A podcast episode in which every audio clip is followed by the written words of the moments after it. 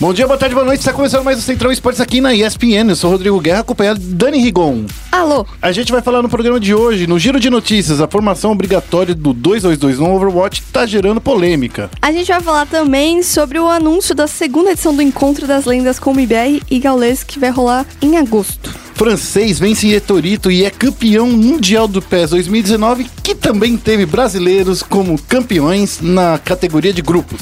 Sim, e aí no momento clutch a gente vai chegar ali no Overwatch Contenders, pá, que tá sendo transmitido na SPN, pra falar quem ganhou essa semana. Aliás, na semana passada, né? É isso aí. A gente vai falar também do Lucas, que entrou no MIBR e o Phelps foi pra Luminosity. E no Rainbow Six, a Black Dragons conseguiu a última vaga para os playoffs do Brasileirão, que acontece em julho. A PEN leva a GC Masters em cima da, de da Detona. E chegando no Foco Nexus, tem novidade aí, né? Dia de Fúria no Dota 2. Foram definidas 12 vagas do International 9. E óbvio, os resultados do Cebeloiro e do Desafiante. No chat aberto a gente fala com o Guiri, que analisa os times brasileiros de Rainbow Six. Fica ligado que tudo começa agora. Vai ser o ataque piscina que parece digno de um overtime de uma final. E daí?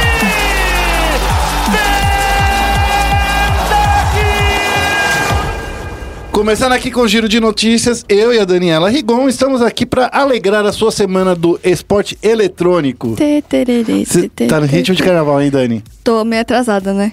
Um pouco, né? A gente tá em junho, julho já, né? Então tá difícil aí.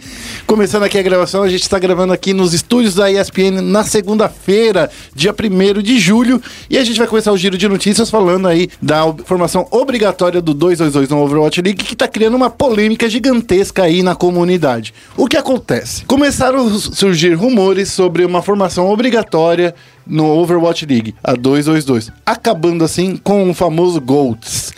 O que, que é o GOATS? Era três tanques, três suportes. E agora no 222 seriam dois tanques, dois suportes e dois DPS. Obrigatoriamente, hein, pessoal? Obrigatoriamente. O que tá fazendo aí, o que tá fazendo com que a galera comece a discutir aí se a Blizzard deveria influenciar no meta-jogo da Overwatch Contenders.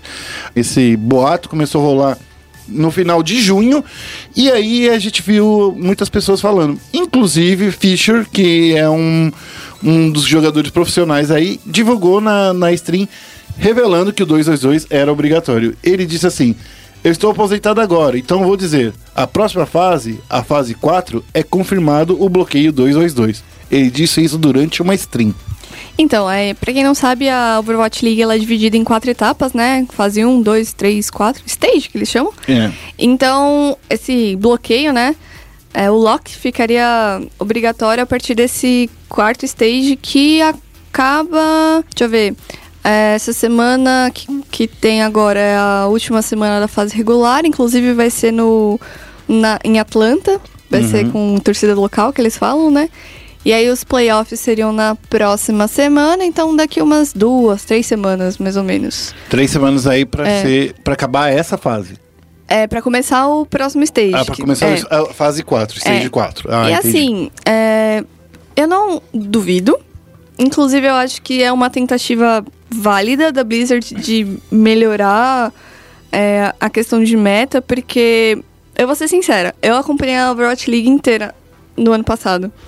Esse eu já dei uma meio que. eh, Mas é- é- vem cá, vem cá. É, é, eu queria meio que discutir com você. Eu tava conversando com o Peter, inclusive foi uma discussão que aconteceu aí na- no multiplayer da semana passada. Eu e ele, a gente falou muito sobre esse 222 aí. N- não é o caso, talvez, da Blizzard. Eu sei que a Blizzard, ela, ela insiste muito em criar novos campeões DPS.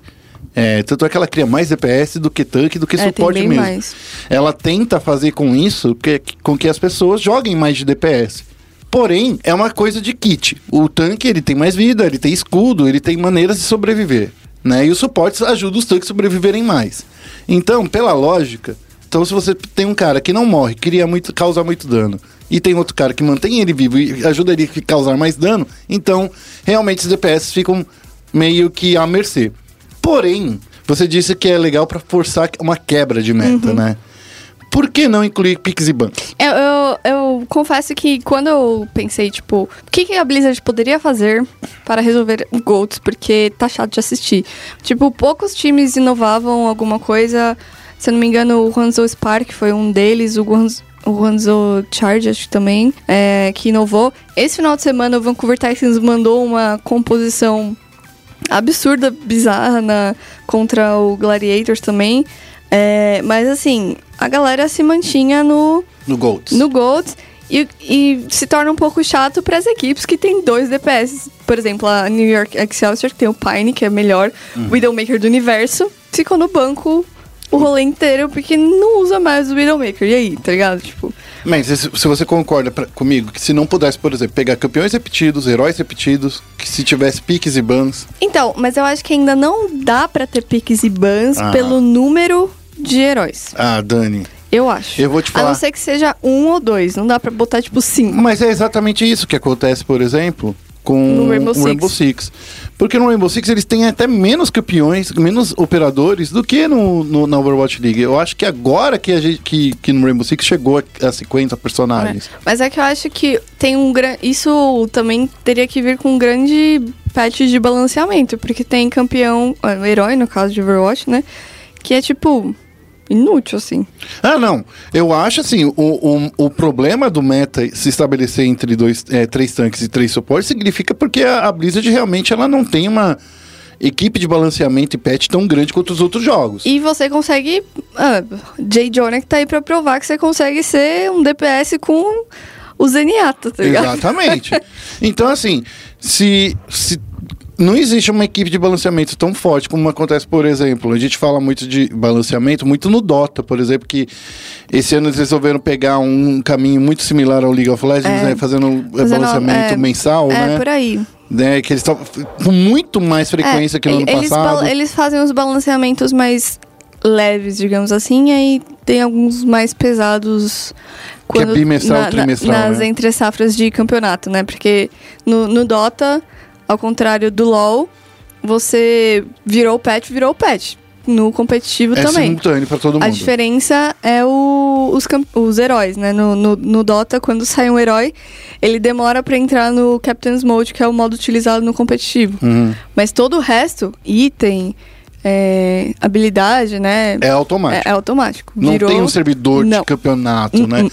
Então, esse negócio da, da, da Valve eu acho que é too much, né? Porque, No tipo... CS também. no- é, porque nesses dois... É que no CS o- os mapas, map pool, depende muito do próprio campeonato. Ah, sim, sim, mas eu Mas digo eu sei que a- as de armas, armas. é, eu balanceamento é tava outra lá na WSG quando eles lançaram alguma coisa de... Foi do de- AUG. É, foi da AUG. Então foi tipo, virou, virou. Um dia pro outro os caras tava lá... tinha te que, vira. Tinha que É. usar um novo, novo coisa. Mas assim, a gente sabe que no, no, no, no Overwatch, eu acho que aí a gente começa a ver o lado da mão da Activision. Né? Que é o lado que estão surgindo boatos que vai ter o Overwatch 2, que vai ser um Overwatch 2 só de modo de história. Oi? Autochess. É, então. é, a, gente, a, gente, a gente já tá vendo aí o que acontece também com a Call of Duty World League, né? Que cada ano é o Call of Duty daquele ano, não é um Call of, é, Call of Duty com cenário estabelecido, né?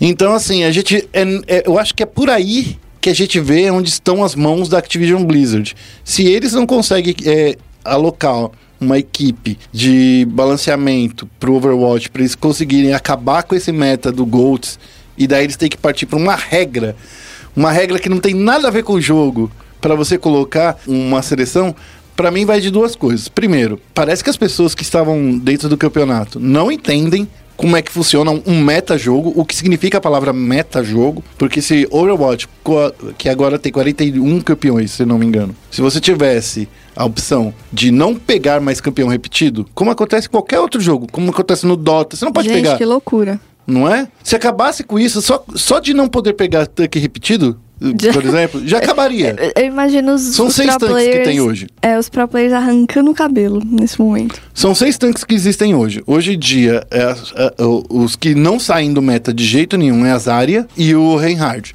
Aí o, o- o terceiro tanque sempre fica variando, que pode ser, por exemplo... Winston, ou a, a Diva, a Orisa. É, esses sempre ficam é, rotacionando na pool. Mas agora imagina assim, ó, a gente sabe que a ouriça não é útil para todos os mapas. Então, se você coloca lá ó, um ban, coloca assim, um- um- uma regra de não pegar personagem repetido, tiver piques e bans com ordens aleatórias, os seis jogadores de cada time, acaba com a dinâmica do Overwatch, eu entendo, porque é o lance do Overwatch você poder mudar de campeão no meio do round, qualquer hora e tal. Mas aí eu acho que você ju- junta com outra coisa. Mas eu acho que talvez teria que ver esse, essa, esse lock. Ele permitiria que você trocasse de campeão no meio, contanto que o campeão, o herói que você Seja utilizasse... outro DPS, é, a mesma é, classe, né? Eu ainda acho que existem muitas coisas que daria pra fazer. Acabar com esse lance de trocar de campeão no meio do round também, porque dificulta muito o espectador entender. Porque quem tá assistindo, de repente vê uma Tracer correndo que não tava no começo do jogo. E daí você fala assim, poxa, mas esse campeão nem tava aqui, esse herói nem tava aqui. É complicado pro espectador. Pro então. espectador, em- em- é, ainda mais o espectador que não vem dos jogos, né? É. Por exemplo, seu pai que tá lá assistindo, sua mãe tá lá torcendo pro, pro time da, da sua cidade. Não, eu não digo só pra pra quem não acompanha, mas inclusive pra gente que não joga com a Ah, mesma frequência, sim. entende? Por, eu gosto de assistir Overwatch, mas eu não jogo Overwatch com a mesma frequência. Entende a diferença? Uhum. É um caminho, eu acho que ajudaria as pessoas a entenderem né, o, o, Uhum. o funcionamento do campeonato, por mais que os times avisem, ó, a gente vai mudar de campeão no próximo round, coisa e tal, mudar de herói no próximo round, enfim. Vai Essa ser- é a polêmica. É, e ah, por fim, só pra encerrar, a gente também precisa saber se a Blizzard está conversando com os times sobre isso. É, Porque e- toda mudança em um campeonato, qualquer que seja, tem que, né, ter a opinião dos, dos players, dos times, né? Enfim, tem isso. Todo ano a Valve vai lá com os times de Dota e fala assim, ó, o que, que vocês acharam desse Dota Pro... Todo ano, há um, dois anos, né? É, O que, que vocês acharam desse Dota Pro Circuit? Te- teve muito torneio, teve pouco torneio, sabe? Mas ela só faz isso pro Dota. É, porque, é, porque é o que ela tem um circuito, né? É, o né? resto Mas é... ela só faz isso pro Dota. É, o resto é full. Porque pro Counter-Strike ela, Hum. né, ela nem liga. Ela só faz agora uma caixa nova do, do, do, do CS e, e olhe lá. Que é um Battle Pass bem mirrado comparado com o que a gente tem no Dota. É o filho favorito, né? É, então, enfim. Vamos para a próxima notícia. Vamos falar aí, ó, já que a gente falou de Counter-Strike rapidinho, vamos falar aí do MIBR e do Gaules, que estão na nova edição do Encontro das Lendas, que vai acontecer em agosto. O Encontro das Lendas vai acontecer lá no Amax Arena entre os dias 3 e 4, das 11 às 9 da noite. É, o preço dos ingressos custa do, de 80 reais. Esse daqui, Dani, já é o contando meia entrada? 80 reais? Boa pergunta. Boa pergunta, ela não sabe. Não sei também, É, pessoal. É, lembrando que aqui em São Paulo a lei de, de meia entrada é para estudantes, E idosos. idosos. Alguns lugares tem professor e aposentado, mas a maioria é estudante e idoso. Não, a Porque- lei de São Paulo é, é, só estudante É, idoso. porque no Rio, se você tem 21 anos, ainda é meia, mas aqui em São Paulo não. Então, se você vai vir do Rio de Janeiro, Tem que pagar né? inteira. Tem que. É, ou ter carteirinha estudante. Ou ser estudante de verdade. Tem também um ingresso de 250 reais, que é para os dois dias, né? Porque já que o Encontro das Leis vai acontecer os dias 3 e 4 de agosto, esses 250 reais vale para os dois dias. E vai dar também uma camiseta. Também tem uma camiseta da MBR incluída, olha só. Só falta, Gente, só falta saber se é aquela camiseta verde e amarela que vocês dois não gostam, né? não, não gostamos por motivos. Você de- e o Pumba não gostam É. da camiseta. Não, o Pumba gosta da camiseta verde e amarela? Ou é o Ricardo que gosta? Agora a gente tá em Acho- dúvida. é. É, e também tem o ingresso de 500 reais que também oferece a camiseta né, do evento e do MIBR. Porém, ainda dá acesso também a um boné e a área de acesso à área VIP na- no evento. Chique, VIP. Ah, a agenda é, ainda não está completa, tá? Tem muita coisa ainda para rolar, mas olha só, olha que estranho. Essa notícia tem tudo a ver com o que a gente vai falar no momento clutch daqui a pouquinho. Porque nela tava o, entre as sessões, né, e as pessoas que você ia poder falar, estava ju- justamente o Phelps, o, Felipe, o João Vasconcelos, nosso querido Janzinho. É. Só que ele saiu da equipe dois dias depois do anúncio. Então, Então, mistério aí. Será que o Velp vai vir daqui de, de qualquer jeito? Será que vai ser Encontro das Lendas que eles vão trazer a Luminosity também? Podia, né? Vai saber, né? E também, é claro, vale lembrar que esse evento também vai ter o Gaules que vai comandar a equipe toda. O que, que você acha desse Encontro das Lendas? Você vai, Dani? A gente provavelmente vai, né? Todo eu não ano a fui gente ano vai. passado, então acho que agora é a minha vez. Então minha é chance de brilhar. Então é só a chance de brilhar. É, segundo os organizadores do evento, a expectativa é de 5 mil pessoas compareçam lá. É bastante gente, hein? É isso aí. Bom, acho que não tem o que falar, né? É, a gente só espera aí que eles venham pro evento com torneios vencidos. Eles jogam essa semana aí na Eu não ESL. quero nem falar nada que a gente vai falar sobre isso daí lá no, no Momento Clutch, Ah. porque eu, eu Então, quero... sem spoilers. Sem spoiler lá.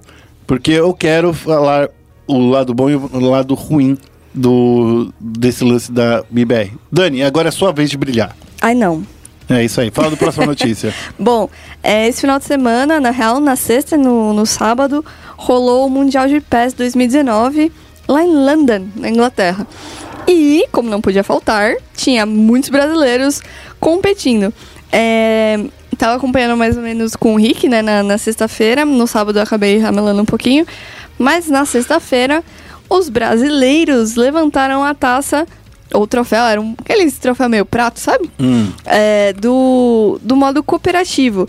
É, faziam parte da equipe o Ralph, o Guifera. Alemão e o Guifera. Hum.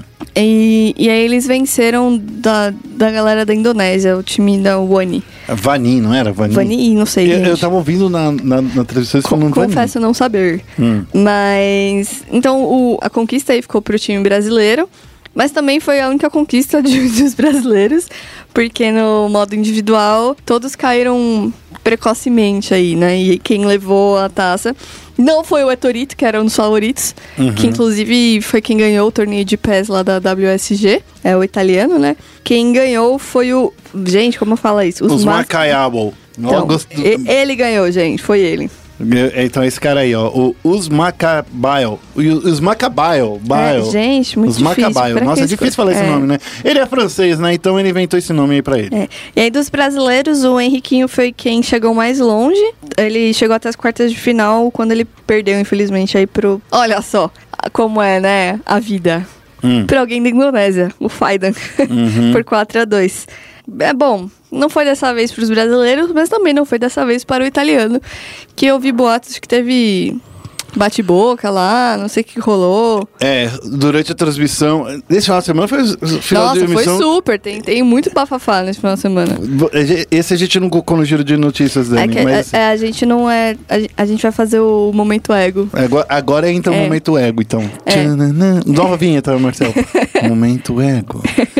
Então, Dani, vamos começar aí falando um pouquinho aí das fofocas que rolaram no final de semana. Hum. Estou entrando aqui no momento Leão Lobo, Leão Guerra. então, ô Dani, eu queria começar falando aí que o Etorito, né, que é o antigo campeão mundial aí de, de PES, foi no PES 2018, ele entrou numa polêmica porque vazou um chat dele no qual ele falava que brasileiros eram um monte de macacos e que isso era difícil de se concentrar. Uma boa desculpa, só que não, né? É uma desculpa meio, sei lá, na minha opinião, esfarrapada. Mas é, esse chat dele vazou e é claro que isso está causando uma comoção internacional aí. Os brasileiros não, não foram agredidos pessoalmente, né? Isso porque isso foi um chat de Facebook que rolou. Então, pelo menos isso eles não sofreram. Porém, teve gente que sofreu com muito mais de perto. Porque nesse final de semana rolou o CEO, um campeonato de Mortal Kombat 11, onde rolou também uma tretinha, hein, Dani? É, então, na real, o CEO é tipo uma mini Ivo, né? Hum. E rolou lá nos Estados Unidos. E eis que eu estava no meu Twitter scrollando quando eu vejo umas fotos de um dois caras se encarando, um muito grande e outro meio baixinho. E o meio baixinho, tipo, mostrando o dedo do meio pro outro. Falei, gente, o que é isso? Aí eu fui atrás. é, o que acontece é que durante uma partida entre os jogadores Buffalo e Scar, do campeonato de Mortal Kombat, o Buffalo, pelo que eu entendi, né, de toda a confusão, tinham rolado umas provocações antes. Provocação de gente que você joga online. Típica de jogo de videogame. É, você Tipo- joga online e fala, ah, te, te vejo no evento presencial, otário. E aí chegou lá, o, o Buffalo ganhou, empolgou, começou a, a falar na cara do outro. E aí, supostamente, a pessoa deveria ficar com medo, porque o cara é enorme, O cabeludo. Buffalo é cabeludo, É, né? enorme, cabeludo, e aí o, o Scar simplesmente foi e mandou o dedo do meio, gente. E as, as fotos são muito chocantes. A fotógrafa que tirou na hora, fotos do ano dos esportes, Essa, sabe? é, essa tem É, que ser. Então, é, acho que no final tudo acabou bem, assim, ninguém se feriu. É, Essa contrário- foi uma, é. uma agressão. É uma agressão Uma agressão verbal, verbal, caso, né? é. E assim, tipo assim, não é que é bem uma agressão, é um cara xingando o outro É, pelo não, mas, é, espírito foi, competitivo. assim, bem é, intenso. É, foi bem intenso. Foi, assim, dá... Vendo o vídeo que, que lançaram depois, dá até a impressão de que eles é, vão, tipo, o Buffalo vai partir pra cima do, do cara, mas ele só fala, fala, e o outro ainda tem a coragem de olhar e mandar um dedo do meio. Tipo, muito corajoso Tremendo. sua parte, amigo. Eu estava tremendo também. É. Eu estaria tremendo também, É. também. Mas quem ganhou a partida? Foi o Buffalo ou foi o Scar? Foi, a, a partida inteira eu não sei. Porque era. Eu não sei se era MD1 ou se era, É, não, era é, MD1. MD3. Mas foi o Buffalo que venceu, tá? É. O, o campeonato. O, o campeonato não, aquela partida em si. Uhum. É, momento intenso, momento meio nervoso É. pro mundo dos, do- dos esportes. É, e, e, e mundos relacionados aos games também tiveram é, momentos intensos esse final de semana. Na última semana, e terminou no sábado, é, rola a Summer Games Done Quick, né? De, Sim. A GDQ? De, é, de speedrun de games, que é meu sonho ir um dia.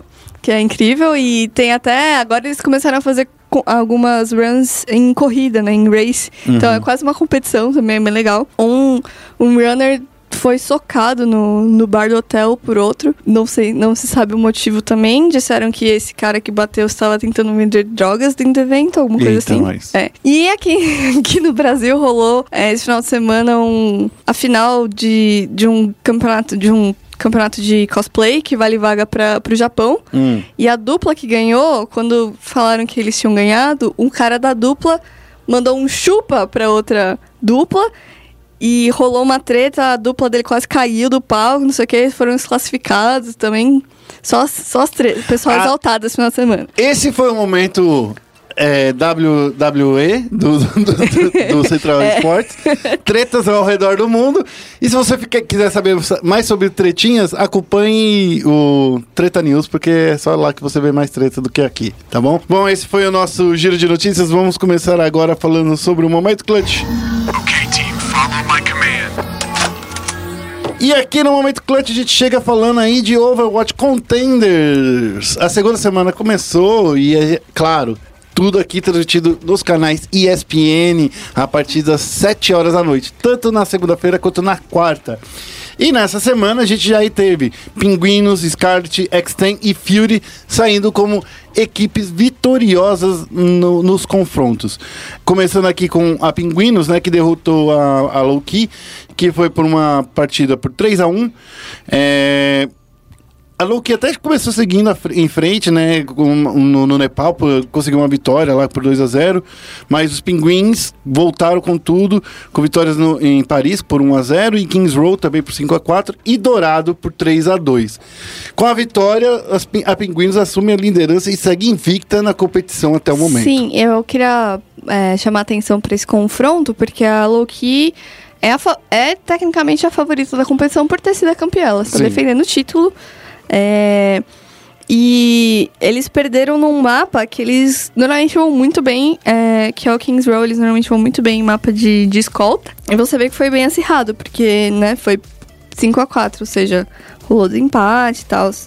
É, e aí agora a Pinguinos, né, ganhou na, na segunda-feira, ficou no topo da tabela. E ela tá acompanhada agora da Extend e da Fury. As duas equipes também tiveram vitórias na, na quarta. É, e estão também no, no topo da tabela. O que vai diferenciar é o, o saldo de mapas, né? No caso, a Fury empatou um, um mapa com a Up Gaming. E então ela ganhou por 2 a 1 Já a Extend ganhou por 3 a 1 da Outlanders, que por enquanto é a lanterninha da, do rolê. É, enquanto a Team Clarity perdeu da Team Scarlet na segunda-feira, também por 3 a 1 É isso aí. Então aí na, na tabela ficou em primeiro lugar Pinguinos, né? A Fury em segundo, X-Ten em terceiro, Loki em quarto, Team Scarlet em quinto, a Up Game em sexto, a Team Clarity em sétimo e a Outlander, como a Dani já deu spoiler, em oitavo lugar. É, essa parte aí do torneio significa o que, Dani? Que como a gente tá na segunda semana, já dá pra ver aí no saldo de mapas, né, que a Pinguinos segue em frente com sete mapas vencidos contra um mapa derrotado. Isso ajuda muito eles, né, no- na contagem final de mapas. Sim. É bem importante, é, para quem não, não sabe ou não acompanha, começou a acompanhar agora Overwatch, é bem parecido com Rainbow Six. É, você pode ter empate em mapa, então o ideal é sempre você ganhar, porque se você empata em pontos de vitória e, derrota geral, né, com uma outra equipe, você tem mais mapas vencidos, você sai na frente do que a equipe que teve mapas empatados. Porque esse é o melhor, melhor, melhor sistema de desempate. É. Porque como são vários mapas disputados, né? Então é uma melhor. Porque fica mais justo, né? Quem venceu mais mapas, mais rounds, melhor. É, então a gente ainda tá. ah, na semana passada foi a segunda, né? São sete semanas. Então, toda segunda e quarta-feira, ao vivo nos canais ESPN a partir das sete da noite. Fica esperto então aí, ó, porque o campeonato ainda tá no começo e tem muita coisa legal pra você assistir. Vamos pra próxima? Vamos falar do Lucas que ingressou no MBR e que, por causa disso, mais uma vez, nosso time brasileiro está, vai passar por uma fase de adaptação. É... De três em três meses. Bom, né? A gente fala sobre isso no final, ó. É, faz seis- literalmente uns seis meses aí que o Phelps foi pro, pro MBR e agora ele tá dando lugar pro Lucas. O Lucas, pra quem não conhece, ele é um dos gêmeos, dos, dos gêmeos Lucas e Henrique, né? Da É, família que- Teles. Da família Teles aí. E o Lucas tá jogando pela primeira vez sem nenhum membro da sua família jogando junto com ele. Ele tá indo aí para pro MBR e vai disputar aí o Major de Berlim. Agora, fica nessa coisa, né? Será que o MBR não estava dando certo com o Phelps? Era aquilo que a gente estava falando no começo do programa, Dani? Ou é simplesmente é, sentar em cima da do formigueiro, querem arrumar um, um resultado em menos de seis É, meses? Não sei, assim, é, com base nas entrevistas que o pessoal deu, né, depois do. Qual foi o último torneio que teve? Ah, teve vários. Na CS. Ah, É, na, Na Pro League. Teve a teve a Pro League. Então, na Pro League, gente. São muitos torneios, ficamos perdidos. É, segundo algumas entrevistas da, da Pro League, né? é, principalmente do Coldzera, o Coldzera já estava demonstrando insatisfação com a, a má comunicação da equipe. Ele falava, tipo... E, e, inclusive, ele cita, cita o Phelps na... na na matéria do tipo, ah, o Phelps vai lá e avança e quando não era pra avançar, pai, daí a gente acaba perdendo espaço no mapa, não sei o quê. Então, já era meio que é, como é que se diz, previsível que depois de uma entrevista dessa algo fosse mudar, né? E vamos ver, assim, eu acho que é é aquela situação, né? A gente não sabe se é realmente uma falha de comunicação, se é birra de jogador, né? Se tipo, A- a- o que a gente sabe é que o Codizera é um cara muito competitivo. Ele não gosta de ser deixado pra trás nunca. Ele não gosta de ser, por exemplo, é, você não, a gente tá errando porque você está errando de propósito, né? É Mais ou menos o que ele quer dizer aí, né? Então, é, perder desse jeito talvez não tenha sido da mesma, da melhor forma. É, agora, né? O Phelps vai jogar pela Luminosity. Então, quem sabe aí é, esses caras consigam se unir. Eu só espero muito, de verdade, é que o time do, do MBR se estabilize, sabe? É, eu, eu falo muito que seis meses não é tempo ideal para você jogar campeonato, é, para você se manter, porque no início da temporada eles passaram 60 dias viajando. É, desses 60 dias, a temporada começou em fevereiro, é, eles ficaram até abril viajando. Foram para os Estados Unidos, jogaram a Blast de Miami. Depois da Blast Miami, foram, voltaram para Los Angeles, onde é a casa deles, né? E lá em Los Angeles, o, o time tá jogando junto desde maio até agora. Então são três meses aí que o time tá jogando junto. Tudo bem, a gente sabe que estavam jogando juntos antes, mas era tudo Blast Pro Series, eram campeonatos menores. Daí rolou agora a, a final da Pro League, que era o grande campeonato desse primeiro semestre, tirando o Major, né? Que, que foi lá em Katowice.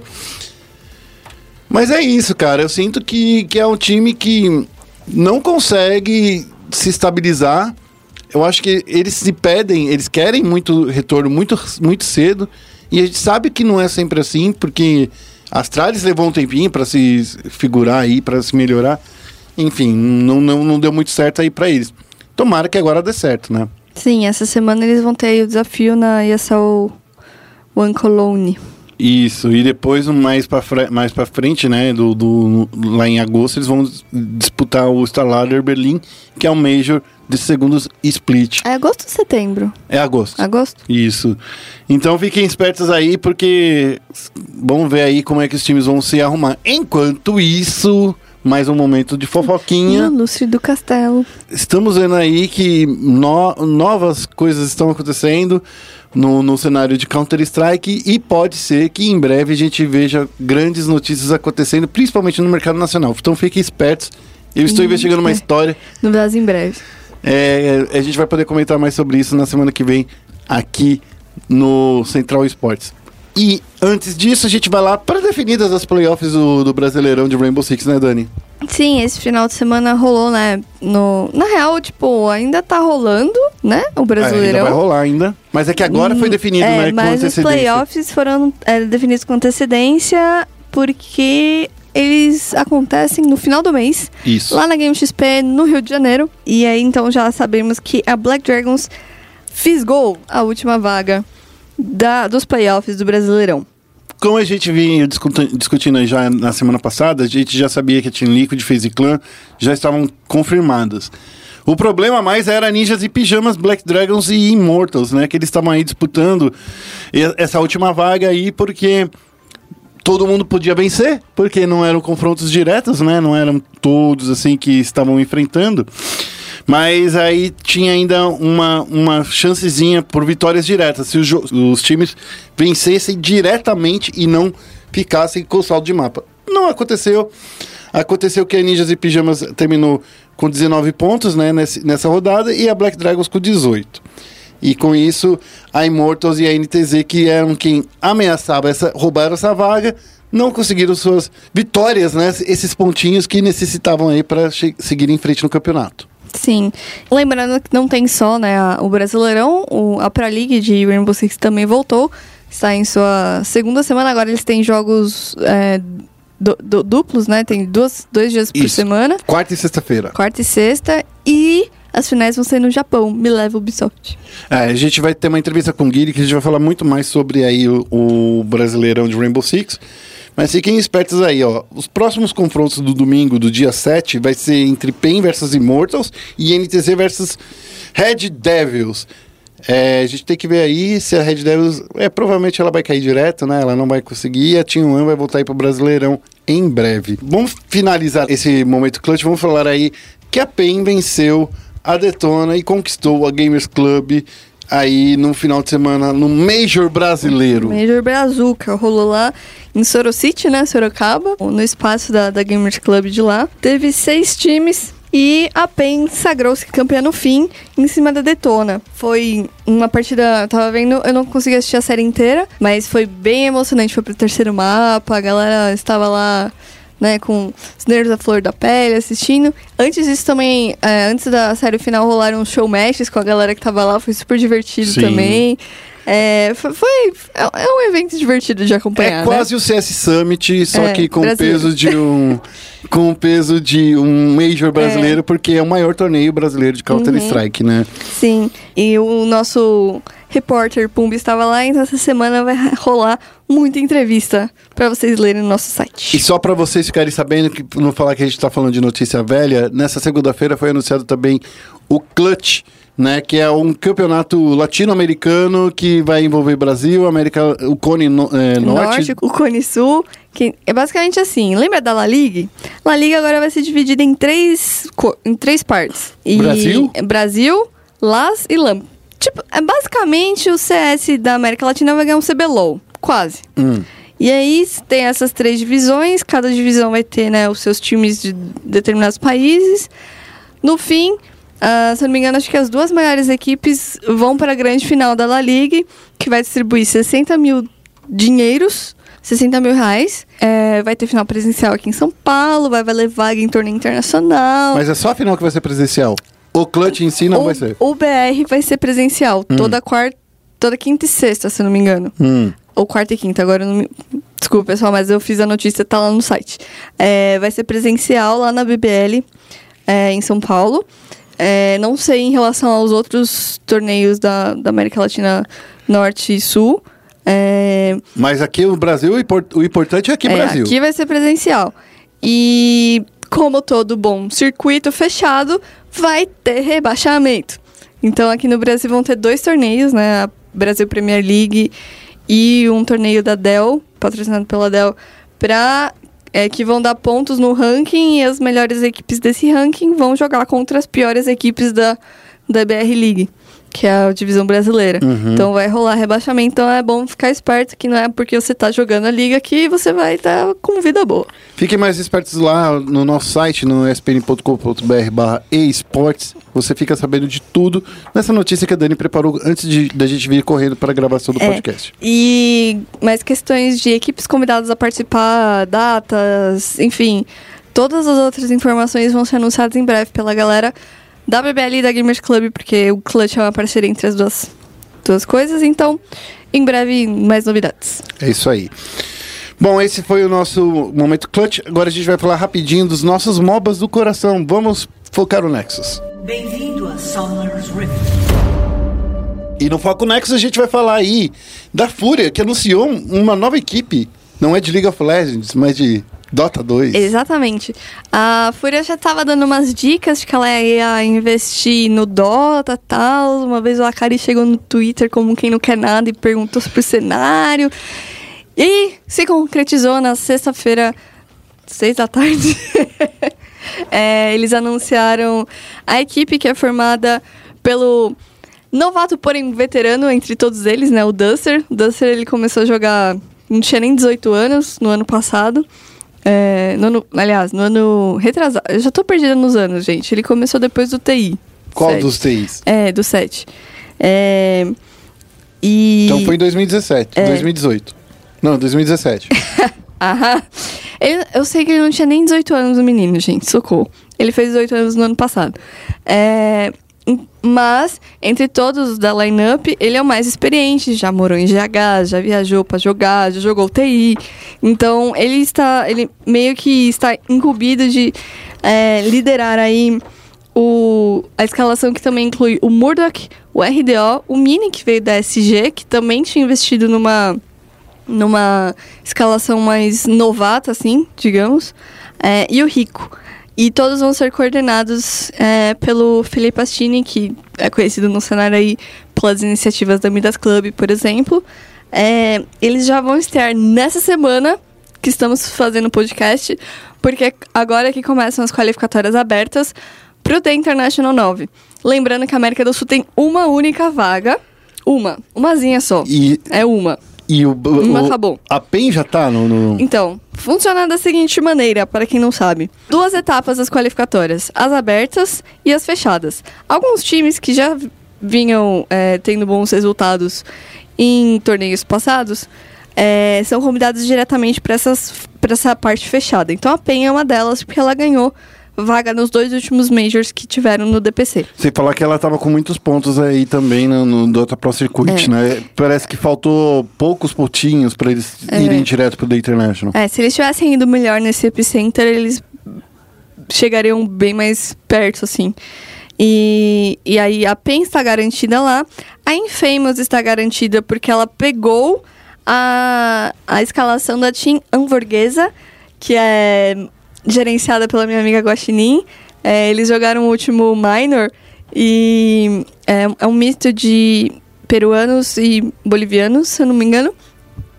Eles jogaram o último Minor e, e o, o logo deles, ela que desenhou, porque ela desenha, é um gatinho com hambúrguer, é muito fofo. Agora, infelizmente, não vai ter mais esse logo, porque a Infamous pegou a escalação.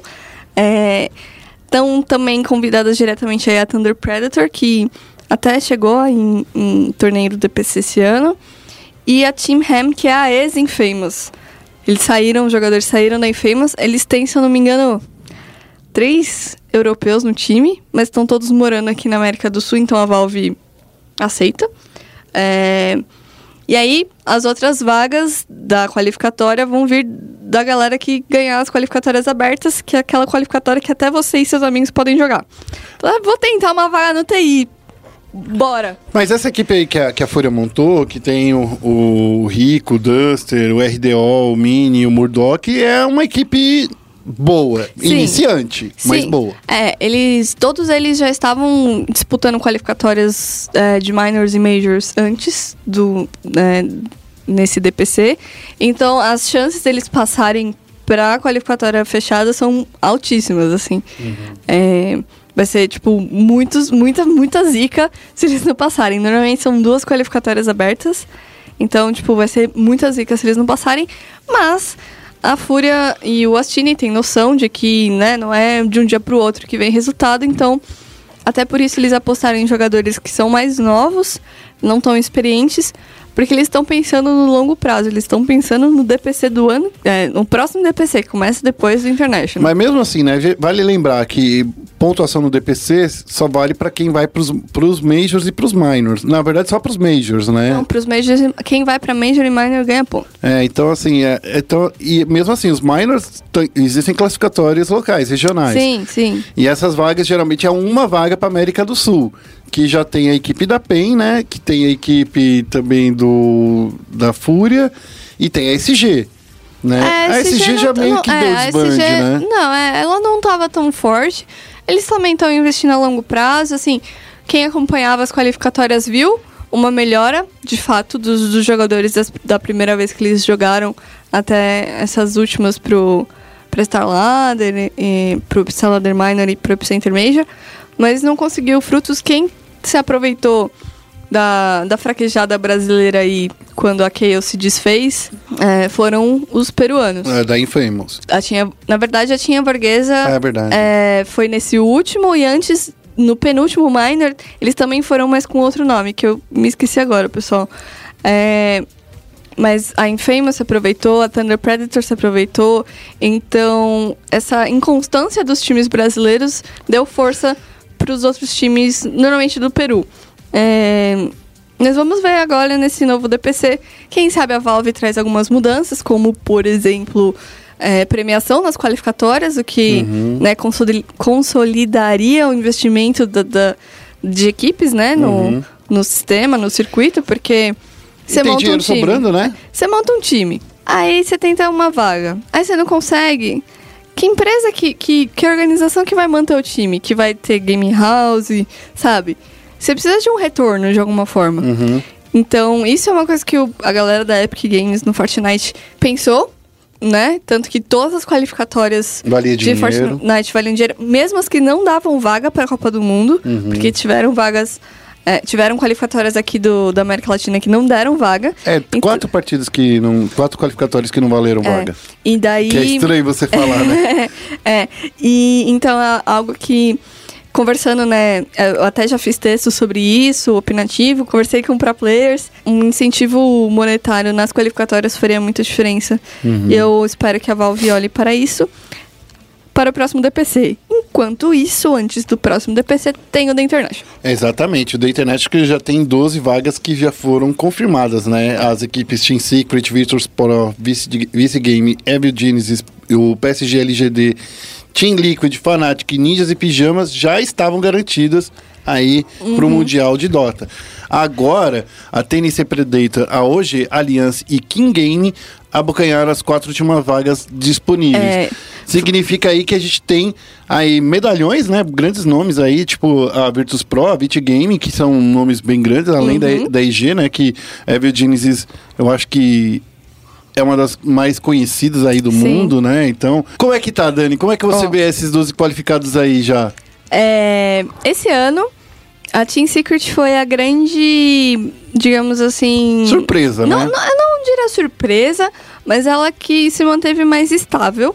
E ela chegou basicamente em todos os majors no top 4, menos esse último, que ela acabou caindo. Não, mas é o que eu falo que é surpresa, porque, tipo, até então a gente vinha vendo sempre a LGD eh, do PSG, né? Que, que era um grande, grande promessa, né? No ano passado, as grandes promessas eram a Virtus Pro É, e a LGD. Uhum. É, a Virtus Pro foi tetracampeã de Major, ficou, tipo, na, quase.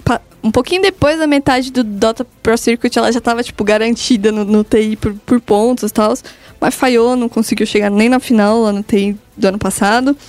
Então, a Team Secret chega muito forte e ela chega com um Pup que joga todos os The Internationals e continua no mais. Ele é tipo o BRTT do rolê, assim. Ou Double Lead, Ele é o, lá. Lof, o Lofmeister, É. que participou de todos os É, Majors até hoje. basicamente. A Audi sofreu com troca de jogadores, né? A VP se manteve forte, a Virginia se manteve forte. A NIP, apesar do choro do PPD de que ai, tinha que ter mais vagas, tinha que ter menos vagas pra América do Sul, Só tem se uma garante. vaga. É, em Major tem duas, mas pra ele já é muito. Então, ficou chorando, mas tá aí com a vaga dele É. né? É, e ah, coisas legais de se prestar atenção é que a Alliance vai jogar o, o TI 9 depois de dois anos de fora e ela é campeã de TI, né? Ela venceu o terceiro TI. Desses times, quem pode buscar um bicampeonato, porque nunca teve um bicampeão no Dota 2, é a Evil Genesis, a Liquid, a OG e a Alliance. Mas os chineses vão chegar com sangue nos olhos, porque o TI vai ser lá, na China, Em pela casa. primeira vez. É. Primeira vez fora dos Estados Unidos. Não, não é a primeira vez foi nos Estados Unidos. Não ano é? passado foi no Canadá. Ah, mas no Canadá É. ninguém liga. Ah, mas- É e o- tipo, Canadá é um bairro dos Estados Unidos. Nem, é, nem, é um, nem é um estado, é um bairro. E o primeiro foi na Europa. Ah, tá bom. É. E, é, e além de ser na China, ano passado, eh, tem uma brincadeira que a Audi destruiu ano passado, que era todo ano par era ano da China ganhar. Hum.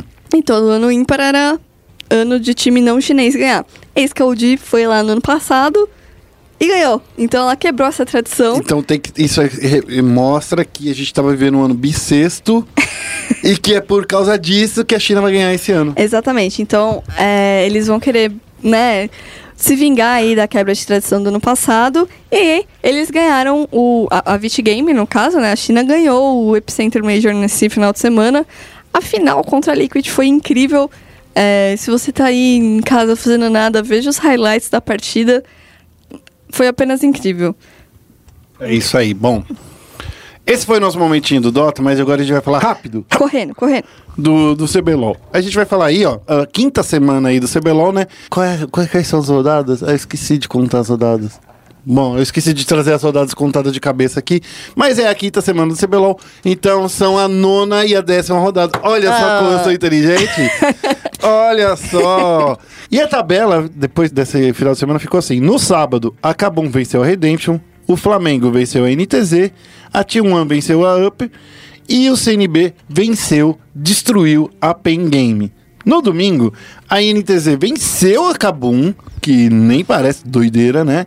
A Uppercut venceu a Pen Game, aí tudo bem, acho que tá mais certinho. O CNB, no lado vermelho, venceu o Flamengo e a T1 venceu a Redemption. Olha só, nes- nessa, nessa tabela que eu te contei aqui, desses resultados, só um jogo foi vencido no lado vermelho, que foi nesse jogo do Flamengo contra o CNB. O resto, todos vencidos pelo lado azul. Significa que o lado azul tá muito forte? Não sei. Mas significa que o pessoal que jogou no lado azul tava mais feliz esse final de semana. É, e é muito bizarro isso, porque a tabela continua embolada de uma forma bizarra. Quando você acha que a Team One vai passar a CNB ou o contrário, as duas ganham. Isso. E aí elas continuam empatadas no fundo da tabela. Isso. Mas dali pertinho já tá bem. É. Quando. Quando você acha que o Flamengo vai empatar com a Cabum, ele vai lá e perde. Exato. Então, tipo, gente, o que está acontecendo?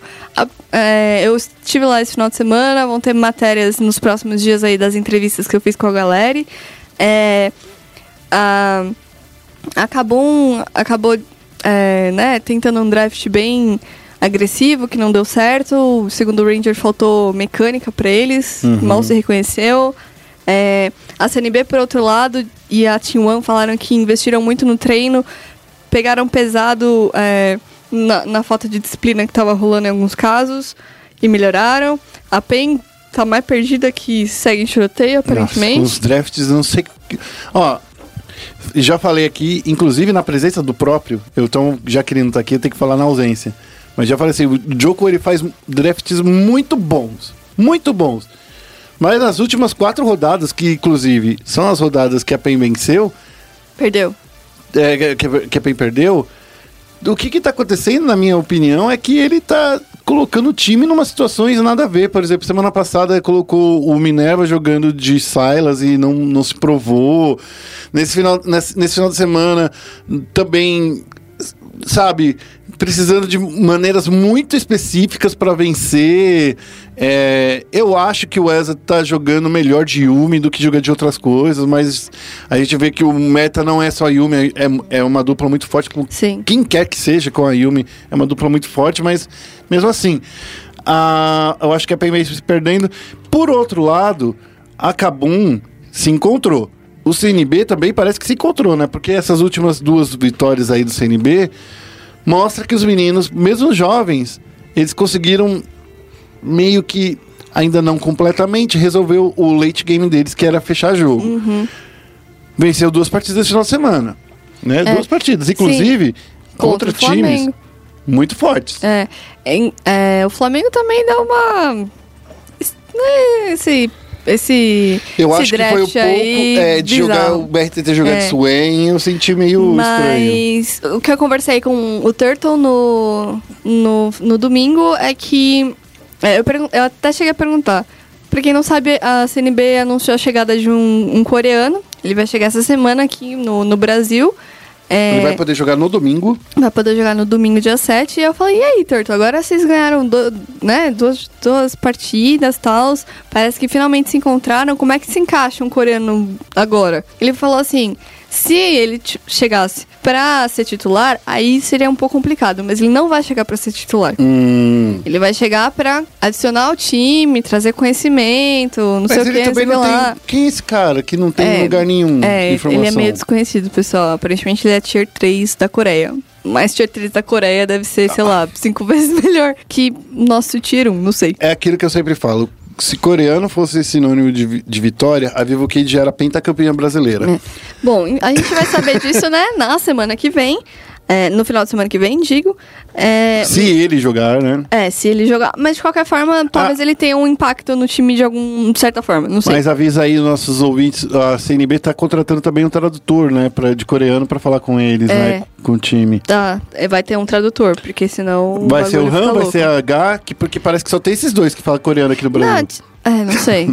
pra ser sincera, não sei. Não sei nem se vai vir, tipo, um de inglês coreano ao invés de Entendi. português, sabe? Entendi. É, e é isso, a, gente, a tabela continua, né? No topo tá Kabum, seguida do Flamengo. E NTZ Redemption e Uppercut empatadas com 5-5. Aí a PEN que tá perigando aí cair na, na zona da, da relegation. Cinebait 1. Nossa. E, e no final de semana, se não me engano, tem confronto direto entre Cinebait e 1. Exatamente, olha, olha só, hein. Imagina a vergonha que é pra PEN, que teve uma campanha avassaladora no circuito desafiante, que veio como um dos times mais fortes aí do Brasil, né, do CBLOL, falando assim, eu mesmo, eu e o Félix, inclusive, a gente falando de boca, boca aberta, né, boca cheia, falando assim, não, esse time aí da PEN é o time que eu queria ver representando os torneios internacionais. eu não quero ver esse time da PEN, não. Esse que Mudei tá- de ideia. esse que tá jogando aí nesse final de semana, que tá jogando nos últimos quatro eh, semanas, eu não quero ver, não. Porque, sério, decisões precipitadas, é. Cara, sei lá, traz o Yang de volta. O Aiel foi bem, mas já tá na hora de trazer Eu aí. não sei o que acontece. Parece que de vez em quando buga alguma Mas- coisa. Não sei. Mas é não isso, sei. é, é composição. A PEN tá com problema de composição. Enquanto todos os outros times estão com problema de comunicação interno, parece que o problema da PEN é não saber jogar mais. Uhum. Então, parece que nas últimas, nas últimas quatro rodadas aí a PEN se perdeu. Talvez seja melhor investir no TFT, pessoal. É verdade. É. Mas, Enfim. é, mas Vamos- falando no circuitão, né? Vamos falar aí do circuitão, que daí na segunda-feira a Red Canids venceu a Pro Game, a Van Liberty venceu a Falcon e a Vivo Cage destruiu a Renga. Na terça-feira, a Pro Game destruiu a, a Falcon. A Cage viu o Nexus da, da Red Canids sendo destruído, a primeira equipe a conseguir fazer isso, e a Van Liberty venceu a Rensga. Dessa forma, Vivo Cage e Red Canids são, ficam no topo da, da tabela, as duas em primeiro lugar, com cinco vitórias e uma derrota. Já a Pro Game, que todo mundo vem falando que tá muito forte, também tá ali pertinho, quatro vitórias e duas derrotas. A Van Liberty fica aí no posto em, é, que eu digo de gatekeeper. É o portão, é que quem descer de mim tá, no, tá, na, tá na escada da relegation, que é Falcão e a Rensga Esports. Quero falar com você, Dani. Esse torneio, a Rensga, que é o torneio que, que, é, um, que é um time que é de Goiás, que, que veio, que tá crescendo, tá perigando cair de novo. Cair por dia 3, Isso me lembra Five Fox. né? Tem que tomar cuidado, Five Fox amigo. parte 2. E a Falcol também, ó, ela vai, vai defender aí também, do jeito que tá, tanto a Renga quanto a Falcol vão ter que defender suas posições. Será que eles conseguem? Bom, eu acho que tá muito difícil aí pra pra esses times. Três jogadores, né, da, do CBLOL, né, três equipes que veio- vieram do CBLOL. É muito complicado. E a Van Liberty que tem o dinheiro infinito do velho da Van. Então, tá difícil, né? É, é. Tá difícil aí pros times. Fica aí, a gente vai acompanhando esses torneios ao longo da semana. Enquanto isso, agora a gente vai voltar a falar de Rainbow Six, porque tá entrando agora o nosso chat aberto com o Guile. Estamos aqui começando o chat aberto. Eu sou o Rodrigo Guerra, estou aqui do lado do Guile. E aí, Guile, como é que você tá? Fala Rodrigo, tô bem aqui participando desse bate-papo contigo e é a minha primeira vez aqui na ESPN também, né? Só pra contar esse fato curioso. Tá quebrando todos os paradigmas então hoje. Pra quem não conhece, o Guilherme ele é analista de Rainbow Six Siege, ele é, acompanha o Campeonato Brasileiro, acompanha a Pro League, acompanha mais campeonatos internacionais, a gente vai conversar tudo sobre isso com ele aqui nesse chat aberto. É, vamos começar então, antes de qualquer coisa, fala assim, quem é você, de onde você veio, por que que você curtiu tanto Rainbow Six, Começa, con- conta um pouco da sua história, quem é você na fila do pão? Bem, eu sou o Guilherme e o apelido no jogo e na vida pessoal também é Guile. Aí ficou Guile pra tudo. Até a minha mãe me chama de Guile. E eu comecei no Rainbow Six foi por causa de indicação de amigos. Ah, que lançou um jogo e tal. E aí eu comprei ele em janeiro de 2016. Eu fui jogar bem diferente de um COD, de um BF. Por quê? É um jogo tático. Então cada bonequinho, digamos, né? Ele tem uma função específica e você pode fazer uma combinação ali de X operadores para tal tático. Então isso me prendeu de tal modo que o único FPS hoje que eu jogo com muita constância é o Rainbow Six. Só que no final de 2016 eu comecei a fazer transmissões no PlayStation 4, porque hoje os consoles atuais você liga lá, você aperta stream, ele faz a live, né? Sim. Antes era muito mais difícil. Eu- Não é aquela qualidade incrível. não é aquela qualidade, mas é um começo, porque se for parar pra pensar antes, 2012 13, pra ter uma placa de captura era uma coisa surreal, É, né? a gente nem conseguia imaginar isso. Exato, e aí eu comecei a brincar de transmitir. Aí a gente brincava assim no YouTube, fazia transmissão, e aí falaram, pô, por que, que você não narra, gente? Que a gente vai fazer uma partida personalizada. E aí eu narrei, gostei disso. Aí que eu fui entender, né, o que, que era uma narração. Aí eu fui pesquisar, eu vi que tinha é, questão de áudio, de hardware, de microfones, porque até então eu acompanhava o, o Elite Six, né? Sim. bem ali o berço do Rainbow Six Nacional. E nessa brincadeira de narrar que eu fui me interessando no esportes, assim, com muito mais tesão, digamos, né? Querer saber como que funciona, como que eu faço e tal. Tanto que essa minha paixão e vontade fez eu trancar uma faculdade, fui fazer locução. Hoje eu sou locutor, então posso trabalhar em rádio, TV, que seja. Então já tá pedindo vaga aqui, tô vendo, hein? Tô vendo, tô sentindo aqui o currículo chegando. Ou aí sim, mas enfim. Brincadeira, brincadeira. Aí eu tranquei a faculdade, fiz locução e fiquei insistindo, insistindo, insistindo nos torneios da comunidade, né? Porque eu fazia no meio amador, console, que é PlayStation 4, Xbox, alguns torneios assim de PC, que até se iniciaram aqui no Brasil os torneios da Go4, né? Que é aquele torneio da comunidade, porém oficial da é, da ESL, né? Eu fui fazendo o Go For, daí pintou a Challenger League, que é a série B da Pro League, fui fazendo, galera me conhecendo, até que eu fui indicado pra UB. Só que aí, pra minha surpresa, e quando eu fui lá pra entrevista, eu pensei, ah, acho que vai ser a terceira dupla, né, de casters. Olha só o que eu tava pensando. Aí falou, você não quer ser analista? E eu não tava no mercado, né, assim, no meio. Eu falei, quero, Quero, Bora, opa! sei fazer análise, sei fazer Excel, vamos que vamos. Aí eu cheguei, corri pra casa, fui ver, já fui estudar o jogo com outro olho, né, com outra visão. E aí agora tô como analista acho que há nove meses.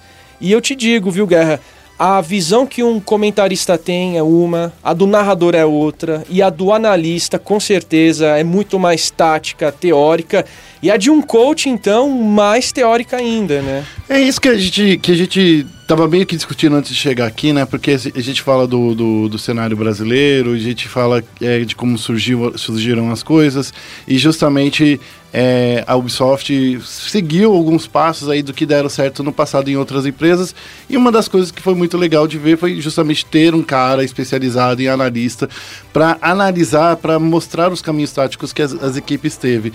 E você estava contando essa história aí sair desse, dessa visão de narrador, de. É, é, é, é quão complicado, porque, é, como você estava começando a dizer, é outro olhar, né? Sim, porque assim, o narrador ele vai pegar o fato que tá acontecendo, Sim. ele vai saber, sei lá, a equipe rotacionou, ela foi fazer ali um flanco. Ok, você tá citando um fato que tá rolando na hora. Mas pro analista ele precisa ver que assim, peraí, a equipe tá fazendo isso sempre. Então, esse ato de você, não sei, rotacionar ou tentar pegar nas costas o seu oponente, isso vai gerar uma estatística.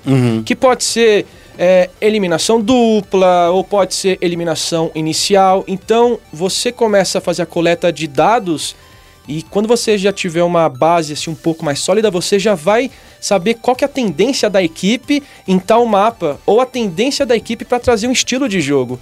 Então isso que é bacana, porque eu não só analiso, mas eu coleto os dados e eu que faço toda a planilha do Brasileirão. Então lá eu tenho dados como mortes, eliminações, assistência, eliminação inicial, morte, é, morte inicial também, headshot, kills de C4 e tudo. Então quando você tem esse compilado de dados e assiste as partidas, você vê que como que a equipe está jogando, por que, que a equipe faz aquilo, qual que é a tendência tática de uma equipe. Então, os seus olhos mudam bastante, né? Muito, muito mesmo. Para mim foi um grande aprendizado e um grande desafio. Até hoje é, porque eu nunca fui analista, eu nunca fiz análise, mas aí eu me condicionei e fui me esforçando. E as ferramentas que, assim, que você tem à disposição? Porque quando a gente fala Counter-Strike, Counter-Strike você tem um banco de dados incrível que o jogo mesmo cospe para você, o API do jogo.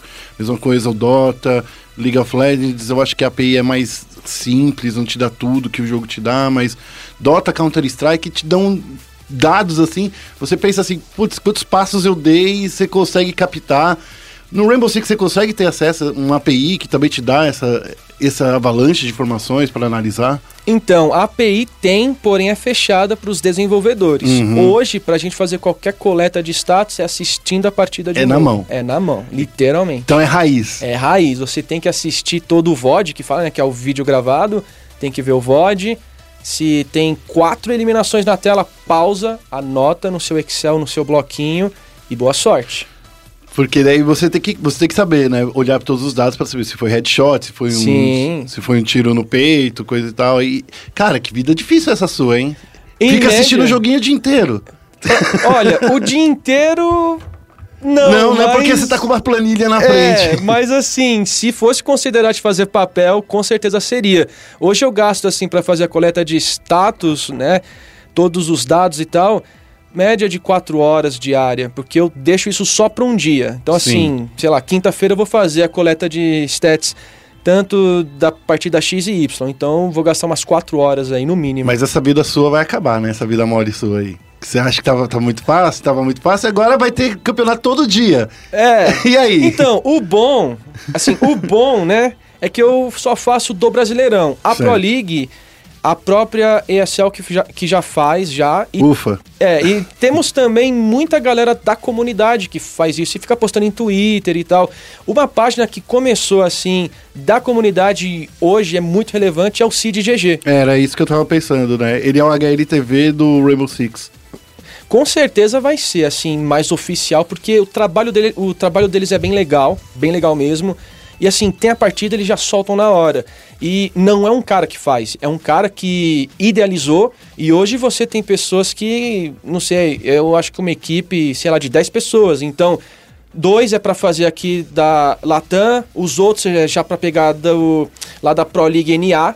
Então, assim, tá rolando a partida, você pode ter certeza, alguém já tá ao mesmo tempo coletando, produzindo, pra acabar a partida já tá lá. Ah, que legal, cara. Entendeu? É uma, é uma coisa de comunidade que nasce na comunidade e mostra o quanto que o jogo é querido, né? Pra, Sim. por essa comunidade. Porque esses dados são importantes pra gente. Sim. É importante para saber é, como é que os times jogam, é, como é- todo o trabalho que o analista faz, né? E, e quem tem um pouco de espírito analítico gosta de, de, de saber, pô, qual, é- qual é o caminho, Quant- Quantos é, ataques foram no primeiro andar, quantos foram no segundo? Qual foi o bomb site que entramos?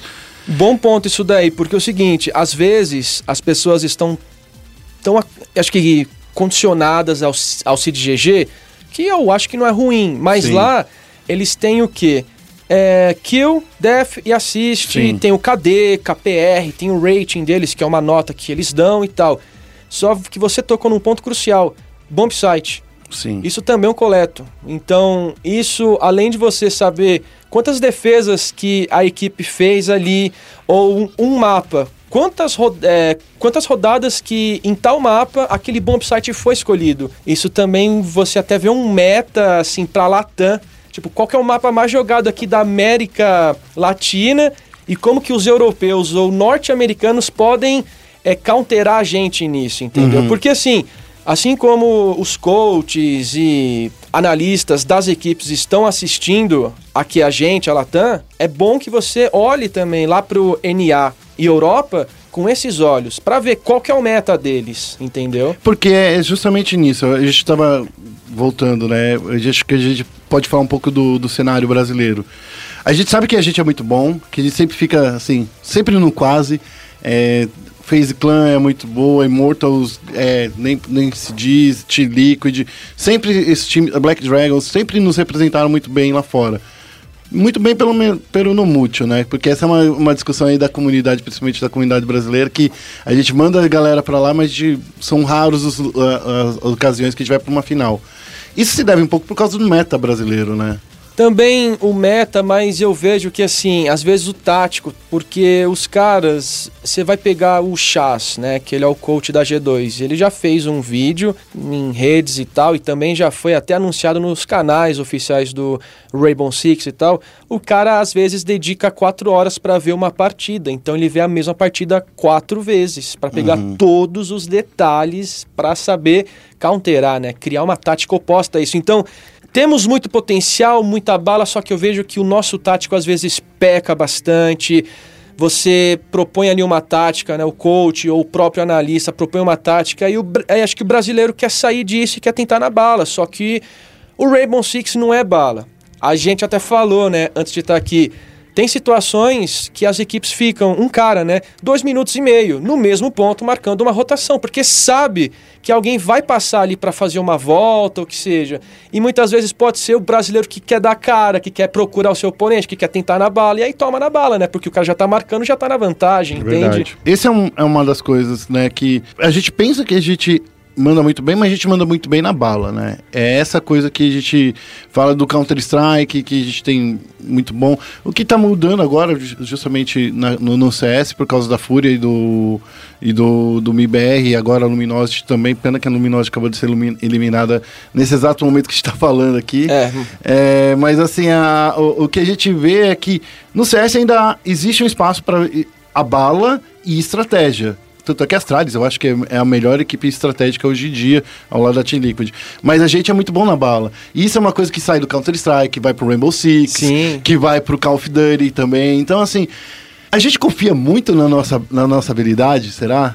Olha, eu acho que essa menção que você fez, né, do Counter-Strike, do COD, até do Rainbow, acho que isso daí é mais uma característica do brasileiro, né? Porque ele consegue dar bala, é mais agressivo. A gente é tal. mais individualista, né? Pode ser, isso mesmo. Porque você confia e você quer, às vezes, ah não, eu vou fazer o clutch, eu vou pra cima, eu vou dar headshot, que seja. Mas você pega o Counter-Strike. Pra quem não conhece, falar, esse jogo não tem tática. Claro que tem. Tem ali o- os pixels de flash, de smoke, entrada em bomb. Claro que não é tão complexo como um Rainbow Six, É, não- mas tem a tática ali. O Counter-Strike você não derruba uma parede, né? Não, Então, exatamente, sabe? Mas tem ali as táticas mais, pri- mais primordiais, só que as pessoas pensam, ah, é só dar bala no CS. Não é só dar bala. Não. Tem ali as táticas mais básicas. Agora você imagina um Rainbow Six, que você pode fazer uma infinidade de combinações de operadores, é abrir pixel, reforçar uma parede, ou reforçar um alçapão, colocar um arame farpado em tal lugar, você vai pôr um gadget defensivo especial na porta ou no meio do bomb site, onde você vai pôr aquela câmera? Olha a combinação de táticas e situações que você pode criar. É, É. muita coisa. E às vezes você vai tentar na bala e não dá, porque a equipe oponente pode ter uma vantagem na questão de saber a sua, a sua posição na câmera. Então ele já vai falar, ó, o fulano tá ali no arsenal. Então ele já vai mirado em você. E às vezes o seu poder da bala e o individual não vai conter, né? Infelizmente. Mas assim, agora a gente tá chegando no último domingo, né, que passou, a gente tá gravando antes, né, dessa última rodada, mas a gente chegou num, num ponto que, assim, a gente já definiu aí quem são os classificados aí pros playoffs do Brasileirão.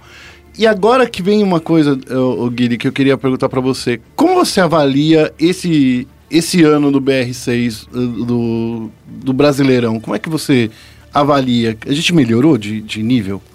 Eu acho que foi uma melhora, eu acho que até para as equipes, não sei na questão do calendário, porque foi muito extenso, a gente até teria que falar em off, né, com os players, porque começou em setembro do ano passado, né? Só que o bacana é que trouxe o sistema de MD2. Sim. E isso daí que foi um diferencial. Então, nós vimos equipes que perdiam o primeiro mapa, mas se recuperavam no segundo e traziam um empate. Então, é- essa dinâmica que eu achei bem legal, deu para extrair bastante dados disso, ver o poder de recuperação de uma equipe também. Acho que isso é bem mais justo. E até aposto que futuramente uma Pro League possa né, trazer um MD2, não sei. Você prefere esse sistema de MD2? Eu acho que ele é mais justo, entende? Porque às vezes ali não tá no dia, ou os caras estão meio não se encontrando, só que ainda dá tempo, né? Pra você se recuperar ali no, ali no segundo mapa. Então é mais justo pra quem tá perdendo. Po- quem tá ganhando, não. Bom ponto. Bom ponto. Exatamente, porque assim, você tem o poder de recuperação, mas Sim. quem já tá na frente precisa se manter na frente. Exato. Aí que tá a dificuldade. Tanto que nós tivemos muito 1 a 0 né? Porque lá é, são hum, é, mapas a zero. Enfim, é um mapa a zero, ou dois mapas a zero, ou 0 a 0 em mapa. Então É você porque os mapas podem terminar empatados, né? pode galera- também ficar no empate e fica zero para um lado, aí empatou o segundo mapa e fica zero para o outro. Uhum. Ou você vence o primeiro mapa e perde o segundo, é empate também. Mas né? isso, eu acho que não ac- aconteceram. Acho que nenhuma vez um- uma, uma rodada terminar 0 a 0 Acho que aconteceu na primeira rodada entre a antiga Team One, que é a atual Black É. Dragons e Red Devils. Só, acho que só foi essa vez, só É, foi um 0 a 0 Porque é uma coisa muito fora da curva acontecer Sim. sair um 0 a 0 Mas assim, falando do nível, acho que foi bacana para eles experimentarem esse sistema de MD2. Agora, eu não sei se isso cansa eles ali na hora, né? Porque quem tá ganhando quer se manter ganhando, obviamente, mas quem tá perdendo, perdeu o primeiro mapa, acho que vai dar mais sede para tentar o empate ali, ali pelo menos.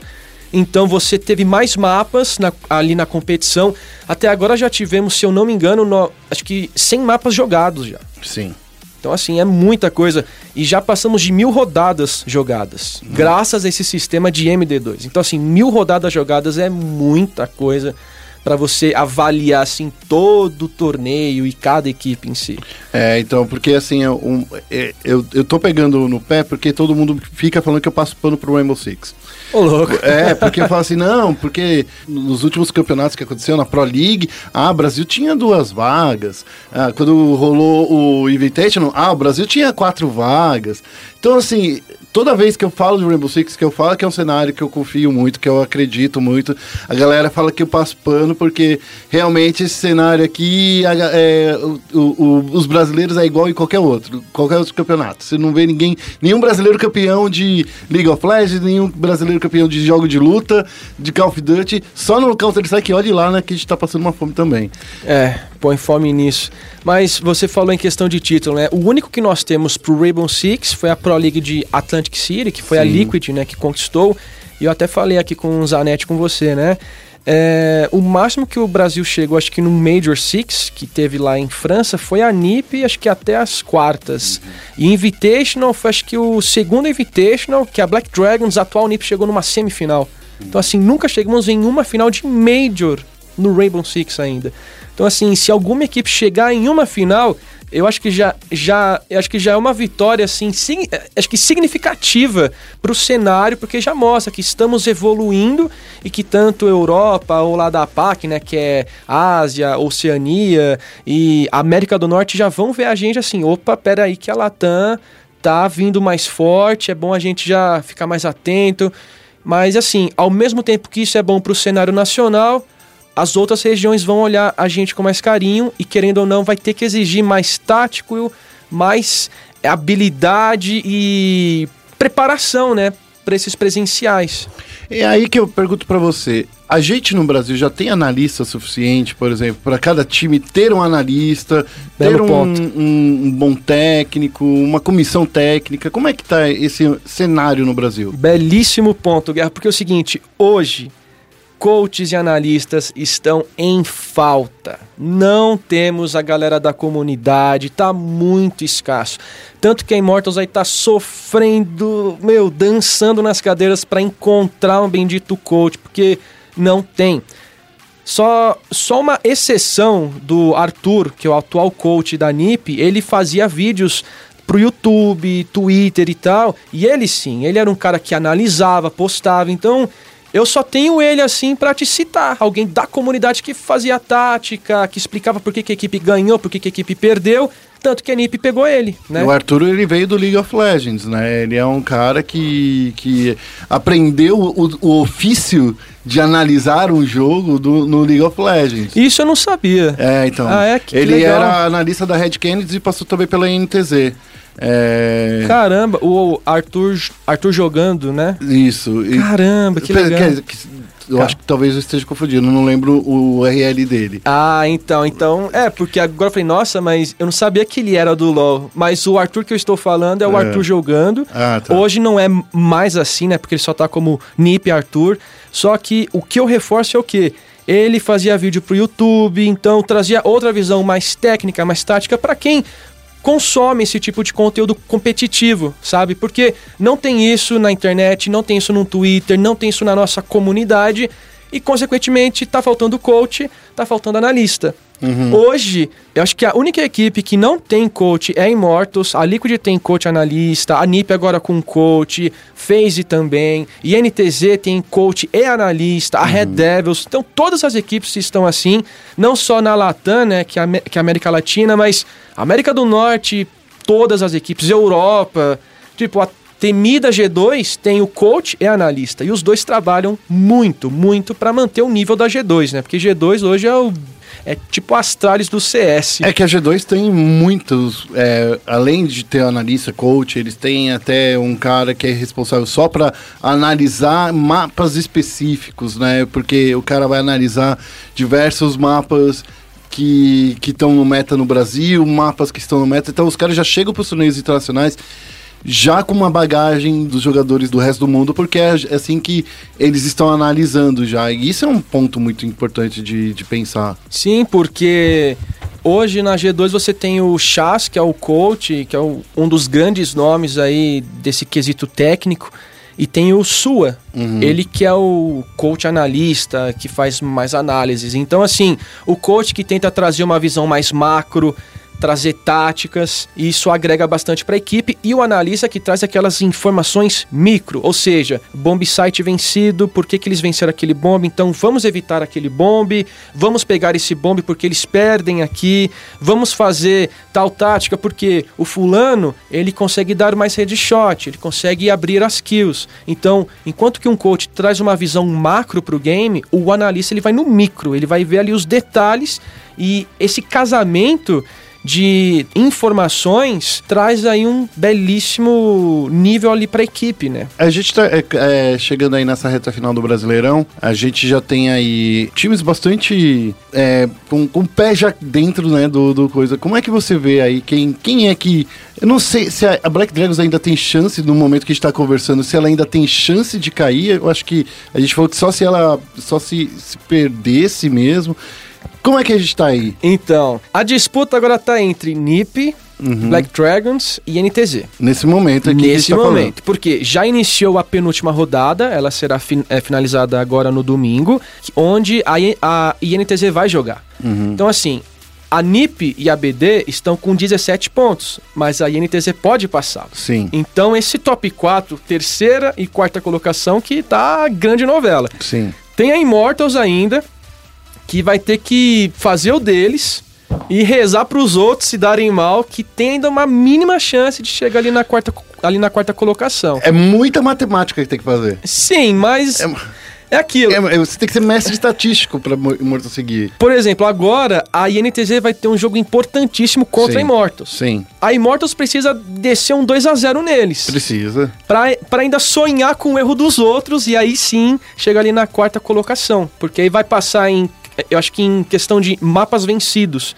Porque hoje, quais são os critérios? Pontos, saldo de mapas, mapas vencidos, saldo de rodadas e rodadas vencidas e por último, confronto direto. Então, top 1 e 2 já tá lá, a Liquid fez, agora a Liquid vai jogar. Se a Li- eu acho que se a Liquid vencer, ela já vai ficar em primeiro, já vai estar tranquila.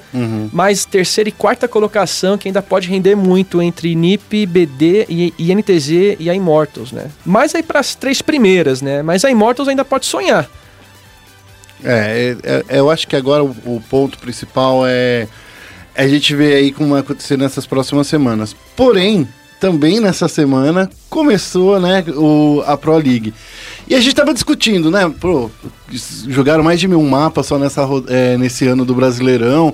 Ainda vai ter agora uma Pro League super disputada, super é, puxada com dois dias de disputa na- durante a semana. Então, isso, isso vai ser legal pro público, porque a semana vai estar recheada de competitivo. Só que pras equipes, eu acho que vai exigir uma preparação muito maior. Sim. Porque, exemplo, você vai ter dois confrontos que por sua vez você vai oferecer dois conteúdos para você ser estudado. Então você vai ter que ter um leque tático, um leque ali de preparação para um mapa, trazer táticas diferentes, porque é aquilo, se você já tem dois jogos apresentados, se você fizer o mais do mesmo, você vai ser ali eliminado na próxima rodada, entendeu? Então, é bacana o ritmo, eles vão, eles vão jogar mais, eles vão ter que se preparar mais, a galera assiste mais também, porém a preparação vai ter que ser bem forte, porque você não pode trazer o, o mesmo tático ali para um mapa ou para rodada 3 e 4, né? Porque agora rodada 1, que é quarta, rodada 2 é já na sexta, então você, tem, você precisa estar muito mais preparado agora. É, porque quando a gente fala de muito campeonato rolando simultaneamente, a gente tá sempre na, nessa loucura. Mas é, é justamente esse ritmo frenético que acontece nos torneios internacionais. Às vezes você joga uma, duas partidas por dia, é, às vezes até três, dependendo de como for o ritmo aí do campeonato. É importante também ter um ritmo mais acelerado, assim, também, pra sua rotina. Sim, porque você tá ali com. Exemplo, né? Você tem quatro jogos na semana, o que eu já destaco que é bastante. Sim. Porque você tem que fazer o treino, jogar, aí treina de novo pro segundo jogo e assim por diante. Então eu creio que pro quesito ali de disciplina, talvez até criar mais responsabilidade nas equipes e no próprio jogador, isso, isso é muito bom, Sim. entende? Isso acho que amadurece bastante eles. Vam, vamos ver, né, se com Rainbow Six vai se manter assim, porque de momento parece que teve uma leve represália, porque, pô, vai ficar corrido, vai ficar mais puxado e tal. Só que o ritmo é bom pra eles, é bom pra eles terem outra postura também aqui no cenário. A gente tá na penúltima rodada do Brasileirão, então, assim, vão ser mais dois... Acho que umas três semanas assim, É. puxado. É, duas ou três semanas assim nesse ritmo puxado aí. Pô, depois a gente vai entrar nos playoffs. Playoffs a gente sabe do Brasileirão, também vai ser um dia. Quem já tá quem já tá lá no, no- classificado, vai, vai jogar, tipo, o primeiro lugar vai jogar só na final, vai direto na semifinal. Então, assim, a gente sabe que não vai ser pesado pra todo mundo. Sim, de fato. Nesse ritmo. Então, assim, eu acho que também é um pouco de reclamação de mostrar estratégia, É. mas não, não, não convém. Eu, pelo menos eu, sou, Sim. eu tô nessa. Não, sim, conco- eu concordo com você, de fato, porque teremos agora o término da penúltima rodada e depois mais duas semanas antes dos playoffs. Acho que é só um momento porque eles conciliaram, ai meu Deus, mas tem do BR6, aí depois o BR6 vai voltar, porque teoricamente ele vai voltar depois dos playoffs ali para agosto, setembro. Então, ta- talvez essa reclamação foi por causa do calendário que eles já têm uma noção, né, de como vai ser. E também vai ter agora o Major. Então, Sim. o pessoal que ou vai tentar as qualificatórias ou já está no Major, já fica preocupado ali para fazer um bootcamp também, né? Mas a galera tava reclamando até outro dia. Pô, Rainbow Six tá com o cenário fechado igual League of Legends, não tem muito torneio. Agora que tem Major, tem Mi- teve o Minor aqui que rolou, tem, cara, Dreamhack, tem um monte de coisa acontecendo. show, né? Tá eu acho que o cenário que tem o maior número de campeonatos não é só. é ao, ao lado de Counter-Strike, Counter-Strike tem, tipo, campeonato até no final de semana na feira da tia da, da avó aí de Hoje Sorocaba. eu nem sei quais são, assim, todos os. Porque é muita coisa. É muita coisa é que muita tá coisa no que cenário tem. Rainbow sim. Six. É, então, assim, pô, a gente viu o cenário crescer, se amadurecer. A gente tá vendo aí é, um outro caminho que tá acontecendo na Pro League, que é super importante pra gente. Mas a gente tá vendo outros campeonatos menores acontecendo Os também. minors. É, que, e pra você, como é que você também tá acompanhando? É muito dado pra um analista pegar e estudar. Então, o bom é que o seguinte, até 2016 e 17, É. o Rainbow Six estava meio que testando o modelo competitivo, digamos, ali aquela questão de agenda e tal. Aí a partir de 2018 que as coisas ficaram assim fantásticas. Por quê? Eles pensaram até nos Majors, que é o Six Invitational e o Six Major, até da Go For, que é lá da comunidade. Então você vê que o jogo e o apoio da empresa é muito forte para pensar em todos os âmbitos, até no mais profissional, que é o Tier 1, e até a galera lá que quer, que quer experimentar num domingo jogar uma, uma Go 4. Então, assim, hoje, se você for pensar na escala, temos Go 4, temos os Minors, que é DreamHack, que teve agora um lá, a Light Sports, em Vegas. Aí vem a Challenger, que é a Série B da Pro League, aí vem Pro League, aí tem os Majors, fora os nacionais, que é o quê? Brasileirão, tem também acho que no México, tem nos Estados Unidos, tem na Espanha, na Alemanha, que são esses torneios nacionais. Então, só que acho que eu já citei seis, sete, que desde a pessoa que é mais novata no competitivo, ela tem esse direito, ela pode jogar, e até a galera que já tá em GH, em equipes de alto poder e nível, estão lá sonhando com Major, se preocupando com isso. Então, é um jogo que ele é muito competitivo e isso mostra que para quem vai comprar ou até jogar ou até assistir, sabe que tem muito conteúdo para você assistir, para você se divertir também. Porque olha só, não são todos os jogos que tem uma seleção imensa assim de torneios que qualquer um pode ir lá se inscrever e tentar a sorte, entende? Entendo. É, eu acho que, que, que esse volume é, é o, é o ponto principal aí do, do cenário tá tão efervescente, tá tão... Eu acho que tá mais vivo do que nunca, porque muita gente fala assim, ah, Rainbow Six apareceu. Eu duvido, acho que as pessoas não estão olhando direito nas suas timelines, é só isso. Ah, eles falam, ah, eu não dou três anos pra esse jogo. Eu ouvia isso em, dois, em 2016. Ah, esse jogo vai sumir daqui três anos. É que, E- sendo bem honesto, sendo bem honesto, a Ubisoft, ela dava essa abertura, porque quando ela fazia Assassin's Creed um por ano, quando Sim. ela fazia, tipo, ela ainda faz, né? Quando ela fazia, tipo assim, fala assim, pô, o Rainbow Six vai chegar, era uma das minhas dúvidas, vai chegar, eles vão faz- lançar um, dois jogos, que nem no The, The Division, sair duas, duas expansões e depois nunca mais fala desse jogo. Pelo... Pelo lado positivo, eles mostraram que eu estava errado. Fico muito feliz com isso, de estar bom. errado. Porque quando a gente está errado, a gente tem que reconhecer e, e- e eu estou errado de um lado positivo, porque eu errei para o bem. É, agora, eu acho que a gente, infelizmente, vai chegando aqui no final dessa entrevista. Eu só queria conversar com você outro caso que é, é- é interessante.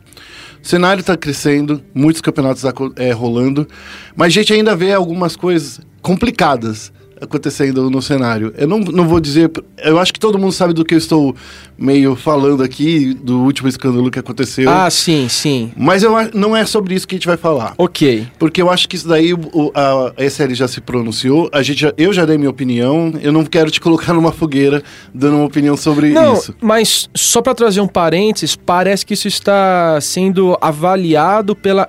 Acho que pela ESL também de fora, Sim. não só, não só daqui, né? Ah. Então.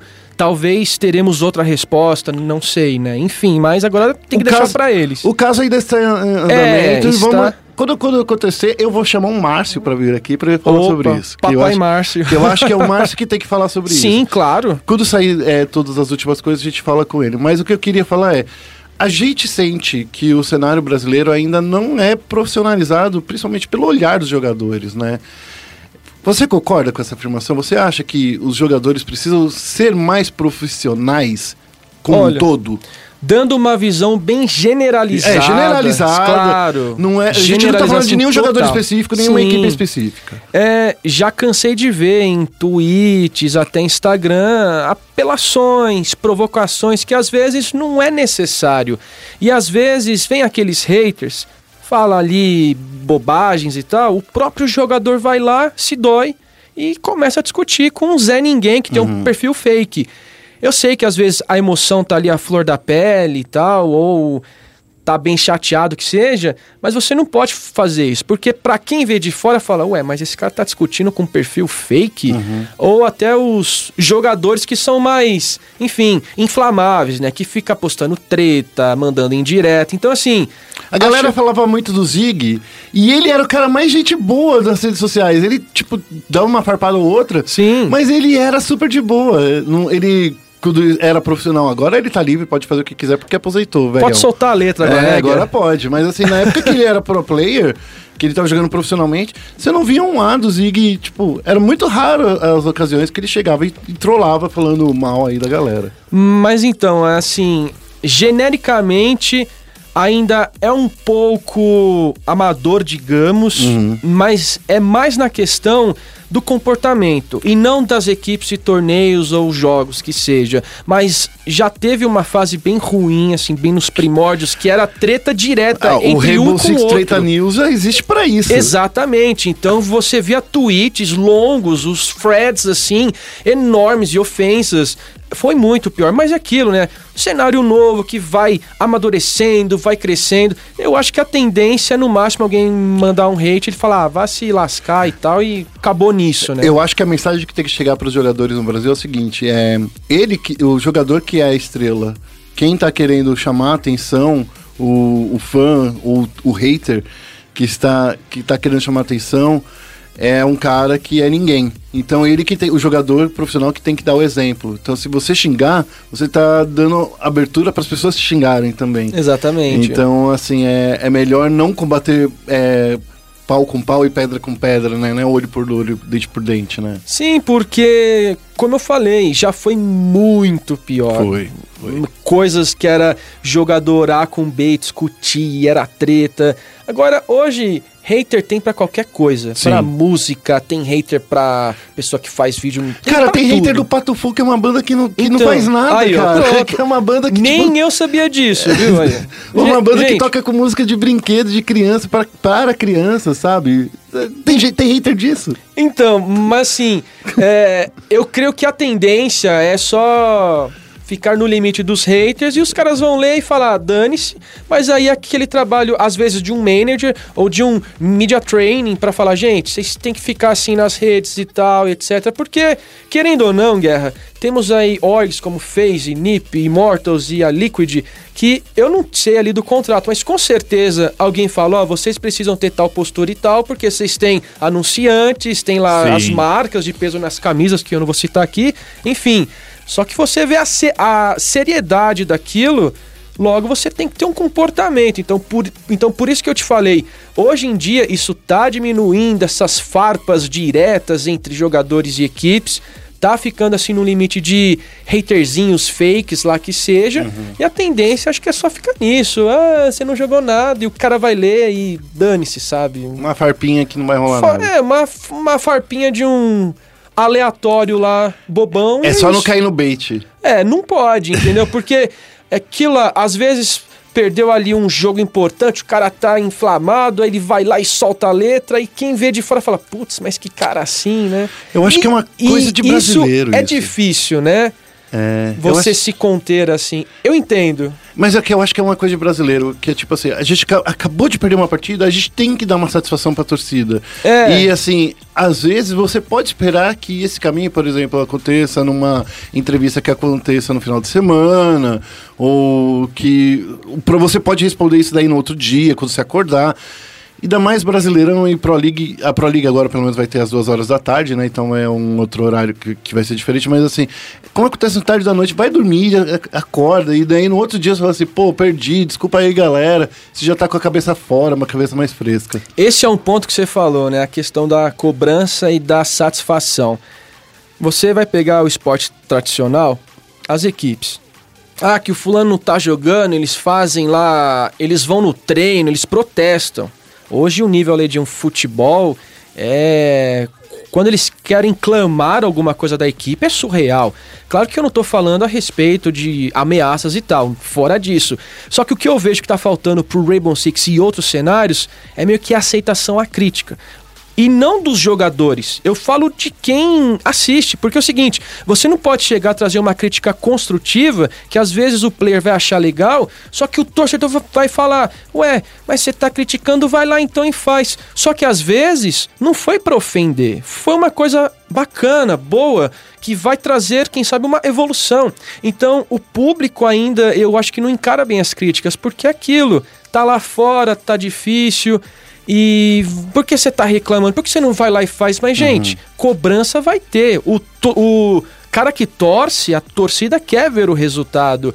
E então, quem assiste, quem é fiel na derrota, na vitória, que tem sim essa turma, às vezes vai lá, faz uma crítica bacana Sim. e vem o outro torcedor que às vezes só quer se destacar e fala: é, vai lá e faz então, mas poxa, eu, assim, tem que também ficar mais forte isso, entende? A, gal- a, gal- a galera entender que críticas construtivas são bem-vindas, jogadores e orgs escutam isso sim, e muitas vezes não tá ali difamando o cara porque perdeu, entende? É, é verdade. Bom, é, eu queria falar mais com você. Infelizmente a gente vai chegando aqui no programa, no final do programa. Vamos passar alguns recadinhos. Como as pessoas te encontram na internet? Vamos então, arroba Guile Scalf, Guile com dois L's, né, G-U-I-L-L-E, e o Scalf é S-C-A-L-F-I, Twitter, Instagram, tudo você pensa é Guile Scalf. E seguem também a- o, o trabalho do Guile nos canais oficiais da Ubisoft no, no Twitter e, e no Twitch também, também no YouTube. Você está fazendo também vários é, é, vídeos, Vídeos lá, lá no, que eu faço no, no site oficial. É Isso. muito legal o site oficial da Ubisoft que traz muito conteúdo analítico e também de entretenimento e também entrevistas com, com os prós. É muito legal de acompanhar. Exatamente. É, todo, todo domingo à noite você tá lá na, no- na Live Arena, junto com o Retalha e com o Meligene para fazer essas análises aí, né? Certo? Ou com o Cap e o Guizão, né, porque eles... É, estão revezando trocam- agora, estão revezando. sim. Finalmente estão libertaram o Cap e o Guizão. Pô, finalmente. É, Guilherme, muito obrigado por ter vindo. Valeu, Guerra. Para você que nos ouviu até agora, eu queria agradecer também, é, falar para você nos seguir no arroba ESPN Esportes BR, tanto no Twitter quanto no Facebook. A gente é o mesmo URL, só que só troca o nome do site lá. É, queria lembrar também que nos canais ESPN a gente está transmitindo aí a Overwatch Contenders. Fique esperto, entra lá no nosso site espn.com.br barra esportes para você ficar sabendo de tudo que acontece na Overwatch Contenders. Um abraço e até o próximo Central Esportes.